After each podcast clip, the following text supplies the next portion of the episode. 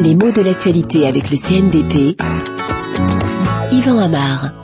Django Reinhardt aurait 100 ans demain, un centenaire très célébré à juste titre parce que c'est un musicien génial, le premier européen très probablement amené au jazz quelque chose de tout à fait neuf. Parce que auparavant, quand en Europe on faisait du jazz, on imitait, ce qui était tout à fait normal, c'était une musique euh, de noirs américains, eh bien on essayait en France de jouer aussi bien, en tout cas à la manière des Noirs américains. Quant à Django Reinhardt, lui, il a fait quelque chose de tout à fait différent. Il s'est emparé de la tradition, il crée un style, il crée un phrasé, il crée ce qu'on appelle le jazz manouche. Alors pourquoi manouche?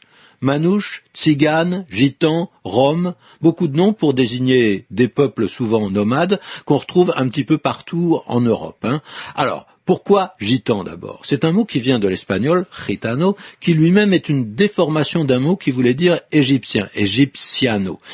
Peut-être parce qu'on pensait que beaucoup d'entre eux venaient d'Égypte, mais il y a une autre raison à cela. Au Moyen Âge, il existait un lieu, en Grèce, qu'on appelait la Petite Égypte, peut-être à cause de sa végétation.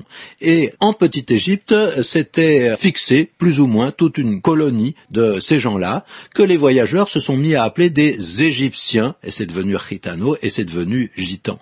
Gitan, qui d'ailleurs ressemble au mot tzigane. On pourrait croire d'ailleurs que les mots, les, deux mots, sont de la même famille.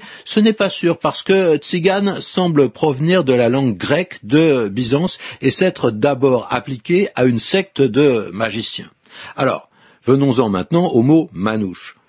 D'où est-ce que ça vient C'était un, mot qui appartient à, cette langue qu'on appelle la langue rome. Et dans cette langue, ça veut dire un homme. Donc on comprend l'extension, on utilise le mot pour désigner l'ensemble de la collectivité.